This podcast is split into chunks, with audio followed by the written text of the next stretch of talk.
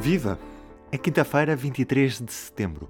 Estamos no penúltimo dia de campanha eleitoral e hoje trago um caso de compra de votos em Vila do Conde, denunciado pela jornalista Margarida Gomes.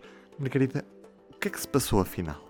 A Câmara de Vila do Conde é uma Câmara que está a ser muito disputada. Porquê? Porque Vila do Conde foi sempre um bastião do PS. Uma socialista passou a independente e agora uh, Elisa Ferraz é candidata, foi em 2017 e em 2000, agora em 2021, é candidata como independente para o movimento NAU. O que é que acontece? Há uma grande investida do PS nesta Câmara. Como já foi um grande bastião no tempo do Mário de Almeida, uh, eles querem voltar a ter esta Câmara, na presidência desta Câmara. E, portanto, estão a dar o tudo por tudo. O candidato é um professor universitário da área da matemática, mas também da área da astronomia. Ele tem ali um lado que é um investigador da área da astronomia. E, portanto, é um candidato forte. E a NAU está um bocado preocupada. Há uma grande, há uma grande adesão à candidatura dele e, portanto, a, a NAU, tanto que é um movimento independente, está a dar um tudo por tudo para ganhar esta Câmara de novo no terceiro mandato, no terceiro e último mandato. O que é que acontece?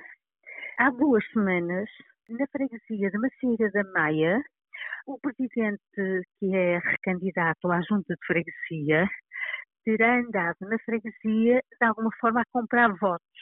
Ou seja, abordou um casal, foi o caso que me foi relatado, abordou um casal que disse, ah, nós vamos votar no PS, somos do PS, vamos. Ai, eles, ah, mas se votarem na NAU, vocês têm direito a 50 euros cada um, mas têm uma coisa, têm que fotografar o voto no domingo, têm que depois mandar para a NAU para provar mais. Vocês fazem as vossas compras no fim do mês, pagam só no fim do mês, fazem as compras durante o mês, mas só os pagam no fim do mês.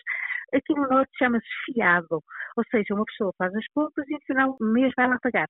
O presidente eh, da junta, que eu disse é recandidato, os pais têm um supermercado e pelos vistos lá é normal que as pessoas façam as compras durante o mês e depois, no final do mês, vão lá, pagam e liquidam as suas contas. E isto ter-se-á passado com um, com um casal mas mais do que um casal. Há informações que eu tenho de pessoas que dizem que a NAU tem andado a distribuir cabazes. Ora, eu confrontei a Presidente da Câmara, quarta-feira, a Presidente da Câmara, Elisa Ferraz, claro que ela disse que não, disse que não era verdade, uh, e, portanto, estava habituada a estas coisas, a estas uh, ofensas, mas que isso não era verdade e que não conhecia. E falei com o presidente da junta, que se chama Filipe Santos. Uh, e eu liguei-lhe e disse: Olha, eu sou jornalista do público, estou a falar por causa disso. Ele disse: Ah, eu sobre isso não quero falar, não tenho nada para falar, não tenho nada para falar sobre isso.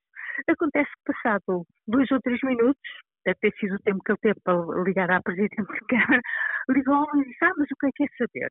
Eu disse, olha, eu já lhe disse há pouco, o que eu quero saber é que é o que o, o, senhor uh, anda a fazer na freguesia para ter mais multas. Ah, isso é mentira, contei-lhe o que é que é a informação que eu tinha. Ah, isso não é verdade, isso não é verdade, não, eu não estou a andar aqui, nós estamos aqui a comprar votos, não vou falar sobre isso, não quero falar sobre isso, Portanto, esqueça, uh, uh, isso não é verdade. Esta é a história.